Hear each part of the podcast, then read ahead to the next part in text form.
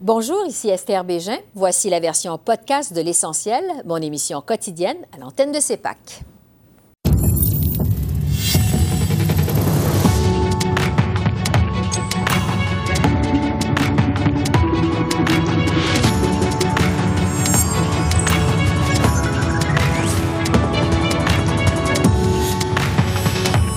Ce soir, les langues officielles malmenées en temps de pandémie.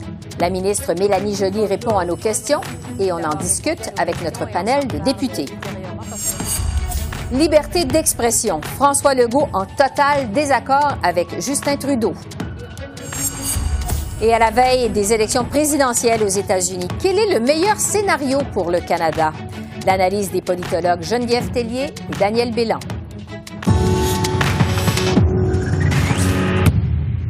Bonsoir, Mesdames, Messieurs. Le gouvernement fédéral ne respecte pas ses obligations linguistiques pendant la pandémie. C'est ce que met en lumière un rapport du commissariat aux langues officielles. Dans cette étude, le quart des répondants disent avoir eu euh, des difficultés à accéder à des informations dans leurs langues officielles, posant même, dans certains cas, des dangers en situation d'urgence. J'en discute dans un instant avec la ministre Mélanie Joly, mais d'abord, voici les faits saillants de ce rapport.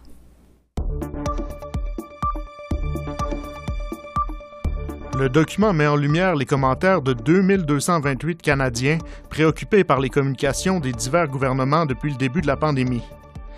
Il révèle que les répondants issus d'une communauté de langue officielle en situation minoritaire sont plus susceptibles d'avoir eu des difficultés à accéder à l'information dans leur langue officielle préférée.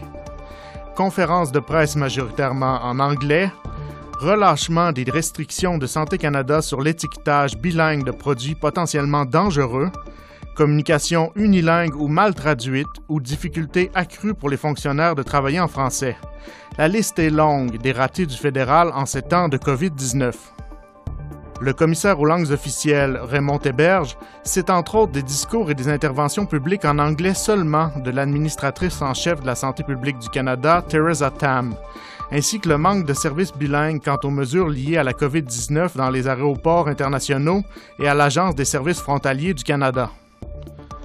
Le commissaire formule trois recommandations au gouvernement fédéral et souhaite qu'elles soient mises en œuvre dans les prochains mois. Il demande entre autres l'élaboration d'un plan d'action du Bureau de la traduction, qui pourrait comprendre la mise sur pied d'un service de traduction accéléré pour les situations d'urgence. Alors, pour réagir à ce rapport, je retrouve la ministre responsable des langues officielles, Mélanie Joly. Bonjour, Madame la ministre.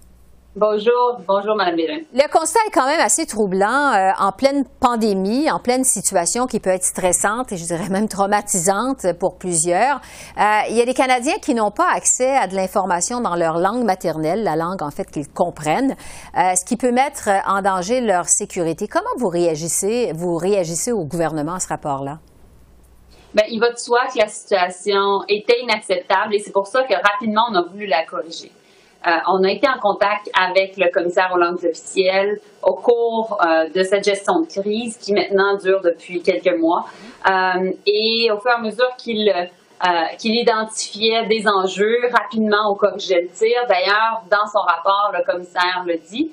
Mais on doit en faire encore et toujours plus parce qu'on ne doit jamais prendre pour acquis nos droits linguistiques, particulièrement en temps de pandémie et de crise économique. Donc, dans les circonstances, on va s'assurer euh, de respecter non seulement la lettre de la loi sur les langues officielles, mais également son essence. Le commissaire M. Théberge émet une série de recommandations. En plus, euh, entre autres choses, demande au gouvernement euh, de mettre en place le plus vite possible un service de traduction accéléré pour les situations d'urgence. Qu'est-ce que concrètement le gouvernement a fait jusqu'à maintenant? Jusqu'à maintenant, rapidement, lorsqu'il y avait certaines préoccupations, euh, on est intervenu. Même personnellement, moi, je suis intervenue auprès des compagnies de télécommunications qui envoyaient des messages qui n'étaient pas euh, dans les deux langues officielles, ce que je trouvais profondément inacceptable. Alors euh, ça, ça a été un exemple. L'autre chose, c'est que on a voulu trouver une solution qui respectait la loi sur les langues officielles, euh, malgré le fait qu'on avait une pénurie de produits euh, nettoyants et de produits désinfectants au pays. Euh, donc, dans les circonstances, encore une fois, on a travaillé avec les communautés de langues officielles, avec les pharmaciens un petit peu partout à travers le pays pour trouver des solutions. mais je pense que le, commissaire arrive avec des bonnes recommandations. Alors, on en prend acte et très certainement, j'aurai l'occasion d'en parler avec mes collègues ministres qui sont en charge des différents, des différents ministères visés par ces recommandations-là. Pour ce qui est maintenant du français dans la fonction publique, euh, je sais que vous n'êtes pas responsable de la fonction publique fédérale, qui relève plutôt du Conseil du Trésor, mais j'aimerais quand même vous entendre là-dessus, parce qu'on apprenait euh, la semaine dernière que des fonctionnaires francophones, à Ottawa notamment, euh, se plaignent que le bilinguisme s'est détérioré dans la fonction publique depuis le début de la pandémie. il y a des réunions Zoom qui se font toutes en anglais. La documentation qui est transmise aux fonctionnaires en télétravail à la maison est entièrement en anglais. Comment expliquez-vous une chose pareille euh, au gouvernement? Oui, c'est extrêmement préoccupant. Et c'est pour ça que j'en ai parlé avec euh, mon collègue, le président du Conseil du Trésor, Jean-Yves Duclos, mhm. euh, qui s'est empressé d'envoyer une lettre à tous les ministères et également à tous les ministres, bien entendu, pour s'assurer de corriger la situation. Euh, c'est pas parce qu'on a des nouvelles technologies qui favorisent le télétravail que le bilinguisme au sein de notre fonction publique doit en. Donc, au contraire, on doit agir. Chacun a droit de pouvoir s'exprimer dans la langue officielle de son choix. On veut s'assurer aussi que les francophones puissent avoir accès à des opportunités d'emploi euh, à travers notre fonction publique et puissent accéder au plus grand, au, meilleur poste. Euh, et en même temps, ben, on est plusieurs ministres francophones et on s'attend à être servis également en français. Euh, donc, dans les circonstances, on veut s'assurer de pouvoir respecter nos droits constitutionnels. Ben, ben, on sait que le Canada n'est pas sorti du bois avec cette pandémie. On dirait qu'à chaque fois qu'il y a une situation d'urgence euh, au pays, ça avait été le cas euh, au moment de la fusillade euh, au Parlement en 2014, c'est comme si l'obligation des langues officielles prenait le bord. Est-ce que les situations d'urgence, selon vous, justifient qu'on mette de côté les obligations de bilinguisme au pays? Non, absolument pas. Au contraire, lorsque la santé, la sécurité des gens est en jeu, on doit être en mesure de leur offrir de l'information dans la langue qu'ils vont comprendre, qui est leur première langue officielle. Donc, c'est pour ça que c'est préoccupant et c'est pour ça qu'on doit agir. Et donc, dans les circonstances, euh, je pense que il y a eu beaucoup de choses qui ont été faites depuis les événements malheureux qui avaient lieu au, Parlement, mais on doit en faire plus. On apprend maintenant de la présente pandémie. On a fait des choses comme gouvernement que euh, nul autre avait fait de, au niveau économique, au niveau de la gestion la crise sanitaire. Moi, ça doit être le cas aussi en matière de langue Ouais. En terminant, euh, un mot sur euh, ce qui se passe au campus Saint-Jean en Alberta, un des seuls établissements postsecondaires francophones dans l'Ouest canadien. on sait que le gouvernement de Jason Kenney a décidé de couper son financement. vous avez tendu la main récemment à Jason Kenney. Qu'est-ce que vous espérez de tout ça? Qu'est-ce que, on en est où dans le dossier? Bien, il va de soi qu'un peu comme dans le dossier de l'Université euh, de l'Ontario français, euh, je suis particulièrement préoccupée parce qu'encore une fois, il y a un gouvernement conservateur qui décide de couper euh, dans les ressources offertes aux francophones et donc brimer les droits linguistiques des franco-albertains. et donc, étant donné qu'on est en pandémie, en crise économique, j'ai voulu tendre la main pour vraiment être capable d'aider le gouvernement de l'Alberta qui fait face à des difficultés réelles au niveau économique. Euh, et là, malgré le fait qu'il y ait des pourparlers au mois de mai dernier avec euh, mes deux homologues au niveau du poste secondaire également euh, des services francophones, dans le fond, j'ai pas eu de retour d'information, j'ai pas eu de retour de communication. Mm-hmm. Et puis, au final, il n'y a pas de volonté pour l'instant de la part du gouvernement albertain. Et ça, je trouve ça déplorable. Alors, justement, étant donné qu'on est en crise économique, on doit veiller à la protection de nos droits linguistiques et donc, euh, je, encore une fois, je relance la question et j'espère également que les conservateurs à la Chambre des communes vont se joindre à moi et euh, au gouvernement. Et je suis convaincue à d'autres euh, collègues de l'opposition pour dénoncer ces coupures-là et faire renverser le gouvernement albertain. Oui, entre-temps, on va suivre justement cette réaction du gouvernement albertain. Mélanie Joly, ministre responsable des langues officielles, merci beaucoup. Merci, merci à vous. Bonne fin de journée. Je poursuis euh, donc cette discussion sur les problèmes de respect des langues officielles en temps de pandémie avec notre panel de députés. Pour les libéraux, Greg Fergus. Pour les conservateurs, Anne Reyes. Pour le Bloc québécois, Mario Beaulieu. Et pour le NPD, Nikki Ashton. Alors, bonjour à vous quatre. Bonjour. Un tour rapide pour entendre tout le monde, leur réalité. Je vais débuter avec Anne Reyes des conservateurs en tant que parlementaire francophone à Ottawa. Euh, est-ce que vous avez constaté de votre côté que l'obligation du bilinguisme s'est détériorée depuis le début de la pandémie? Clairement, on s'en est rendu compte, euh, que ce soit dans l'étiquetage qui a été autorisé exclusivement en anglais pour une question d'urgence, que ce soit dans les envois. Moi-même, personnellement, j'ai reçu l'alerte euh, par texto me demandant de télécharger l'application COVID exclusivement en anglais. Et euh, même les députés qui sont là pourraient le confirmer lors de nos appels qu'on avait avec les hauts fonctionnaires euh, vers 4h, 4h30 pendant le, le pic de la crise. On n'avait aucune, aucun système de traduction. Donc, quelqu'un qui avait plus de difficultés avec euh, l'anglais ne pouvait pas comprendre les réponses qui se donnaient en anglais. Quand on posait une question en français, on avait une réponse en français, mais toutes les autres informations qui étaient partagées aux autres députés, ben, naturellement, c'était plus difficile euh, d'avoir accès à l'information. Donc, il y a eu plusieurs manquements pendant cette crise et il est temps que, comme appareil gouvernemental, on finisse par apprendre de cette situation. Du côté du Bloc québécois, Mario euh, Beaulieu, vous avez sans doute aussi constaté que le français a peut-être pris le bord euh, depuis le début de la crise de COVID-19. Pouvez-vous nous donner un exemple qui, selon vous, est vraiment flagrant? Je sais que j'ai eu plusieurs de mes collègues qui se sont plaints dans leur comité. Au comité des langues officielles, c'est moins pire parce qu'il y a beaucoup de gens qui parlent français, mais beaucoup de gens euh, n'avaient pas la traduction. Euh, il y a eu toutes sortes de problèmes. Euh, même on a vu dans le rapport du commissaire aux langues officielles les conférences de presse ici à Ottawa qui ont pas, qui au départ étaient pas, pas suffisamment en français. Ça s'est réajusté. On a euh, des gens qui nous ont rapporté, puis c'est mentionné aussi dans le rapport, euh, des, consignes du, des consignes du ministère de la Santé qui ne sont pas en français. Alors, euh, c'est vraiment choquant. Ben, on reçoit souvent de la documentation seulement en anglais. Mm-hmm. Et c'est Gilles Duceppe qui a déjà dit à Ottawa, il y a deux langues officielles, l'anglais et la traduction. c'est ça qu'on voit, puis en situation de pandémie, c'est encore pire. Ah, c'est pire. Euh, Nikki Ashton du NPD, vous êtes du Manitoba qui compte, on le sait, une communauté francophone quand même importante. Est-ce que vous avez constaté aussi que l'obligation du bilinguisme s'est détériorée depuis le début de la pandémie, je dirais dans votre province, au Manitoba? Euh, ben, je dirais, moi, je l'ai constaté à partir du feedback de mon collègue Alexandre Boulery, un député au Québec, ainsi que des collègues québécois avec euh, lesquels je, travaille euh, sur, la colline, où il me disait, euh, quand ça se passait, que euh, vraiment, euh, on voyait que, le français euh, n'était pas, les informations urgentes et nécessaires n'étaient pas accessibles en français. Évidemment, on veut s'assurer que les informations bilingues sont partagées avec les communautés francophones francophones hors du Québec et de l'Acadie, par exemple, comme ici au Manitoba, on reconnaît qu'il y a plusieurs organismes qui manquent de capacité dans ces temps ici, euh, des organismes qui font leur mieux de, euh, faire survivre le français euh, hors du Québec et, de l'Acadie. Et, c'est essentiel qu'on prend au sérieux ce qui nous disent à ce moment-ci, ainsi que ce que dit le commissaire. Greg Fergus, euh, euh, des libéraux, euh, vous, vous êtes député en Outaouais, c'est une région qui, en principe, est très bilingue, qui compte plusieurs fonctionnaires.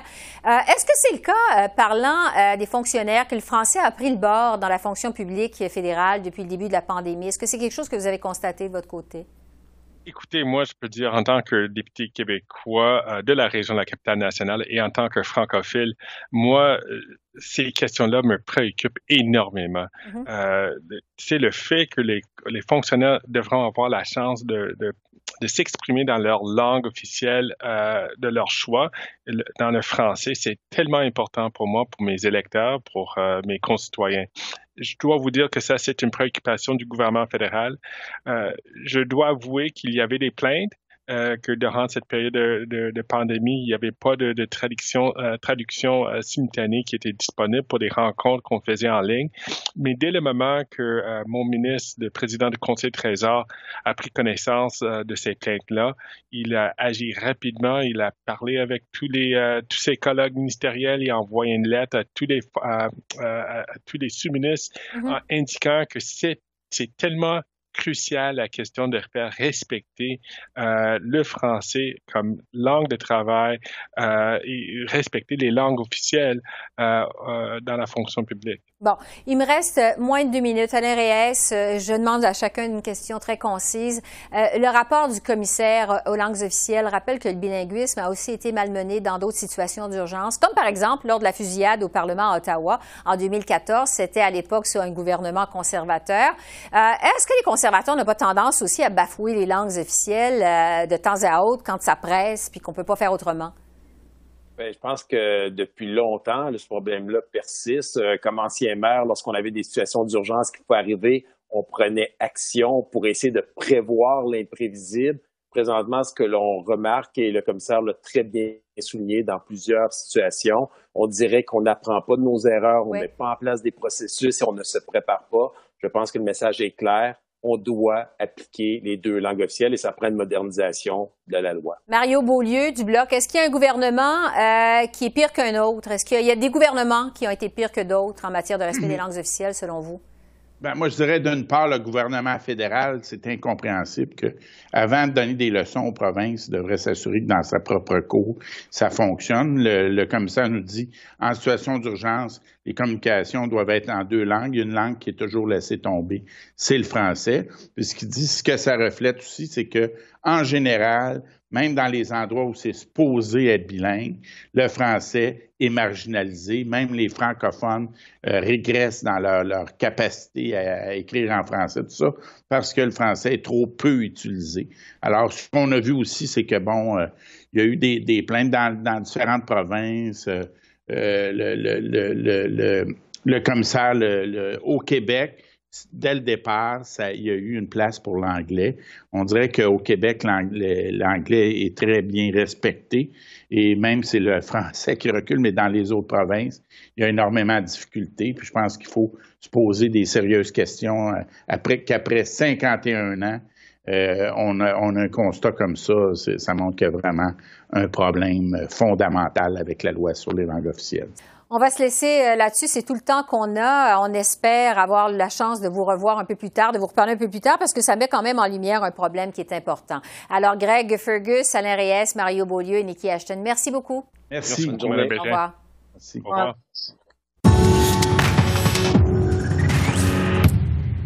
Le premier ministre du Québec, François Legault, ne partage pas du tout le point de vue de Justin Trudeau, euh, qui soutient que la liberté d'expression a des limites. Monsieur Trudeau s'était exprimé en ce sens la semaine dernière, dans la foulée de la polémique sur les caricatures de Mahomet en France. Il a comparé, je vous le rappelle, la publication de ces caricatures à l'acte de crier au feu dans un cinéma bondé. François Legault, donc, se dit en total désaccord avec le premier ministre canadien. Voici ce que M. Legault avait à dire sur le sujet, qui a également rebondi à la période des questions cet après-midi aux communes. Non, je ne suis pas d'accord avec euh, Justin euh, Trudeau.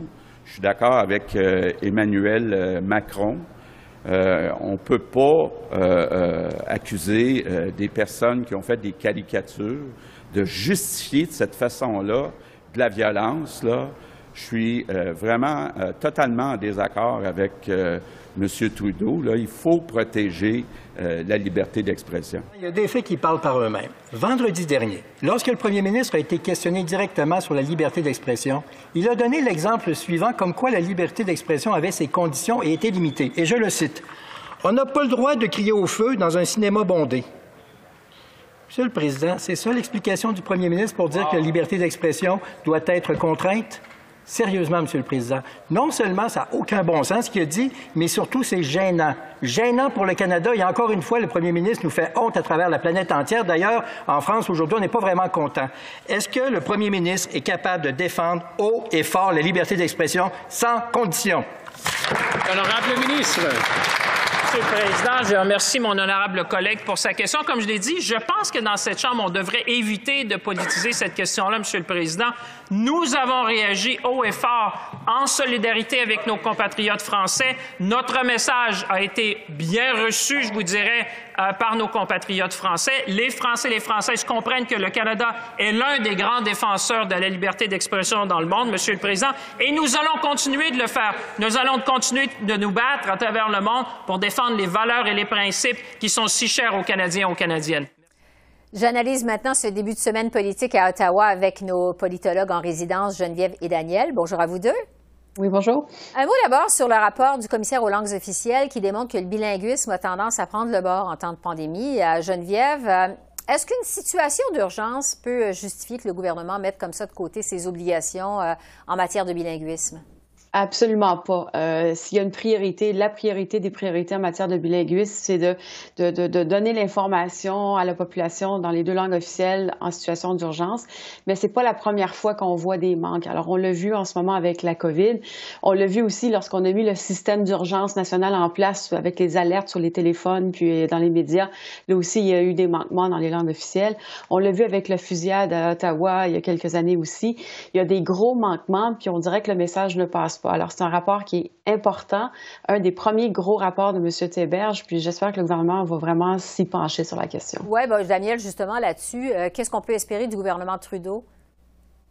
Bien, on peut espérer peut-être d'accorder une attention particulière à cette question-là, euh, peut-être dans, le prochain budget, pour avoir de l'argent consacré à ça. Euh, je pense que c'est, par exemple, la traduction en en situation d'urgence, euh, c'est un aspect qui est, discuté dans le, rapport euh, donc de M. Théberge. Euh, et je pense que ça serait, ça serait raisonnable d'espérer quand même que de l'argent soit alloué à cette à améliorer la situation pour que la prochaine fois, euh, on soit mieux préparé et qu'on puisse agir rapidement dans les deux langues officielles. Oui, lors de la prochaine situation euh, d'urgence. Entre-temps, euh, il y a encore une pomme de discorde entre les premiers ministres François Legault et Justin Trudeau. cette fois, ça porte sur la liberté d'expression. Geneviève, qu'est-ce qu'on peut penser de cette sortie, vraiment sans équivoque, ce matin du premier ministre Legault, qui se dit totalement en désaccord avec le premier ministre Justin Trudeau? Oui, et j'ai l'impression que M. Legault représente euh, une grande majorité de Québécois. Alors, c'est pas juste le premier ministre d'un parti caquiste, par exemple. Alors, il y a vraiment une division, une différente façon de voir les choses. Et euh, la déclaration de M. Trudeau, je vous dirais, est assez surprenante. C'est-à-dire, c'est quand même une déclaration très tiède comparativement quand on le compare dans le contexte actuel. Alors, on pense à l'enseignant en France qui s'est fait décapiter, toute la question des, des, caricatures de Mahomet, alors que tous les autres chefs d'État ont clairement pris position euh, du côté de la France. Je parle des pays occidentaux. On, monsieur M. Trudeau est très timide. Alors, il y a cette question de multiculturalisme, euh, liberté d'expression, oui, mais pas tout, dire. Il y a des mots qui sont sensibles. Et ça, je, dois dire, j'ai de la difficulté à savoir exactement où le gouvernement fédéral veut aller euh, sur ce plan-là. Et ça pourrait ça pourrait probablement avoir beaucoup d'embûches pour les libéraux, je pense, pour les prochains mois. Oui, Daniel, euh, si on reste du côté euh, de Québec, le premier ministre Legault, euh, on l'a vu, n'hésite pas vraiment à confronter le premier ministre Trudeau, que ce soit sur la fête de Noël la semaine passée, sur les frontières avec les États-Unis. Aujourd'hui, c'est donc sur la liberté d'expression. quelle est la stratégie du premier ministre du Québec derrière ça, vous pensez? Écoutez, euh, on a un premier ministre au Québec qui est très populaire. Euh, son parti est très en avance dans les sondages et c'est quelqu'un qui se fait le, bon le défenseur du Québec, de l'autonomie provinciale et on pourrait dire aussi de la, la différence québécoise ou de, de, de la, ce qu'on appelait à, l'époque la société distincte. Euh, et, donc, et, donc, je pense que lui, il aime bien confronter euh, M. Trudeau lorsque nécessaire, et il le fait dans au sujet de la loi 21 durant la dernière, au tout début de la dernière campagne fédérale, campagne électorale l'an dernier, et ça avait affecté la course et ça avait aidé le Bloc québécois. Et celui qui est content en ce moment là à Ottawa, euh, c'est M. Blanchet, mm-hmm. parce qu'évidemment pour M. Blanchet, euh, qui qui veut obtenir le soutien de, de, gens qui ont voté pour la, la, la, la CAQ au Québec, pour lui, ce que dit François Legault, eh bien, il peut le relayer, euh, l'amplifier, sans que François Legault dépende de, M. Blanchet. C'est, M. Blanchet qui dépend de M. Legault parce qu'il y a besoin de M. Legault sur le plan politique pour courtiser euh, les gens qui soutiennent la CAQ et ils sont très nombreux au Québec en ce moment. Oui, et c'est ce qu'on avait vu justement lors de la dernière campagne électorale fédérale. Euh, maintenant, on va déroger un peu de nos habitudes pour parler de politique américaine parce qu'on est à la veille d'une élection présidentielle qui est très attendue demain du côté des États-Unis. Évidemment, depuis la victoire surprise de Donald Trump en 2016, il n'y a plus personne qui veut se lancer dans les prédictions. Mais je vais quand même vous demander à chacun d'entre vous. D'abord, à quoi vous vous attendez demain soir? Une soirée longue? Est-ce qu'on va connaître le résultat? Est-ce que ça va prendre des jours, des semaines? Et euh, quel serait le meilleur euh, scénario pour le Canada? Geneviève, je vais commencer avec vous. Oui, les prédictions sont assez difficiles à faire. Si on regarde les sondages nationaux aux États-Unis, on semble donner euh, Joe Biden en avance.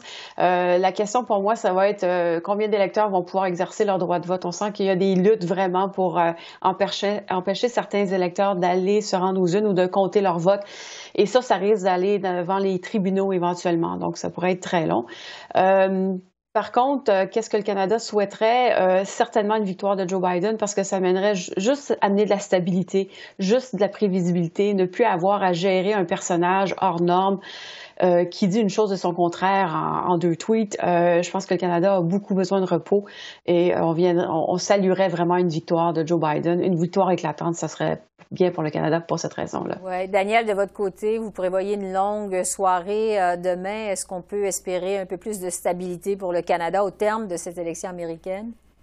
C'est-à-dire que le scénario catastrophe, ce serait une, euh, vraiment euh, un vote très serré où ça prendrait des, des, des semaines peut-être ou des, en tout cas des jours avant d'avoir les résultats. On se souvient ce qui s'est passé en 2000 avec la Floride. Hein? Euh, c'est finalement la Cour suprême qui avait dû décider. Le problème, c'est qu'on n'est pas en 2000. les États-Unis sont encore plus divisés aujourd'hui et on a Trump.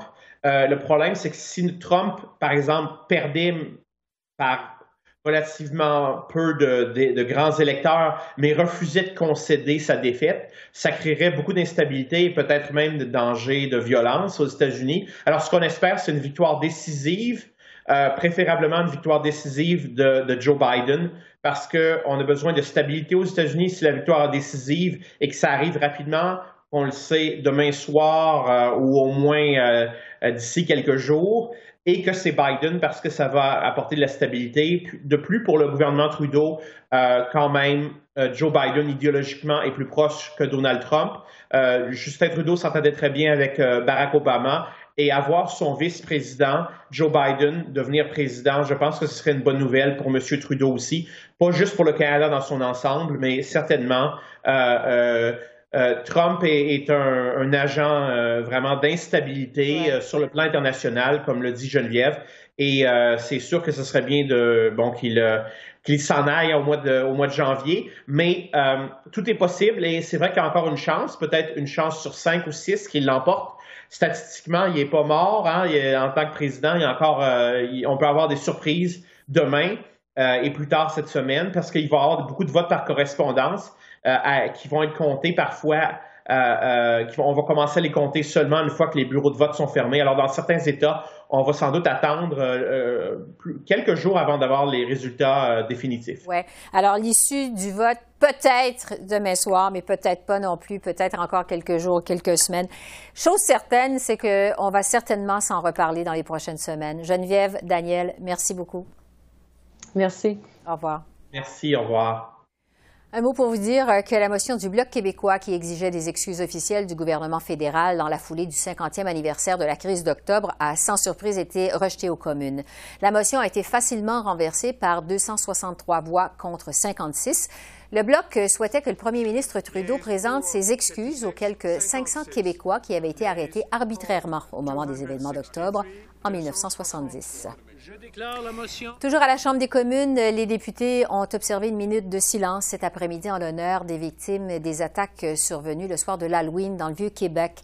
Je vous le rappelle, deux personnes sont mortes et cinq autres ont été blessées par un jeune homme de 24 ans qui était armé d'un sabre japonais. Le drapeau canadien a également été mis en berne au-dessus du Parlement à Ottawa pour commémorer cette tragédie. Alors voilà, c'est comme ça qu'on a vu l'essentiel de l'actualité de ce lundi 2 novembre sur la colline parlementaire à Ottawa. Esther Bégin qui vous remercie d'être à l'antenne de CEPAC, la chaîne d'affaires publiques par câble. Je vous souhaite une excellente fin de soirée et à demain. Au revoir.